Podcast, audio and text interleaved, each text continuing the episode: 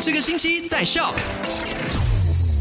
来到了今天十月七号星期三，Hello，你好，我是 Alina，带你一起来 recap 下昨天的麦快很准，跟你聊的三件你需要知道的事情。那第一件事情呢，就是沙灾难管理委员会已经宣布说，所有从西马、沙巴、纳米来到沙拉越读书的大专生，你除了要到学校去进行报道以外呢，也要到这个诊所去进行报道的，要接受这个冠病的检测。那第二件事情呢，就是首相署部长拿督斯里祖尼菲利已经确诊。患上了这个新冠肺炎，然后他也是接触过很多人，所以现在有好多的政治领袖纷纷居家隔离了。嗯，看来这个疫情第二波即将来袭，所以呢，每个人应该做好准备，好好照顾好你自己。那第三件事情呢，就是失屋昨天早上的时候发生了这一起行李箱藏尸案，而且呢，尸体旁边还留有两封手写的纸张。如果想知道这个案件的最新消息，留守在今天下午五点钟的麦快很准。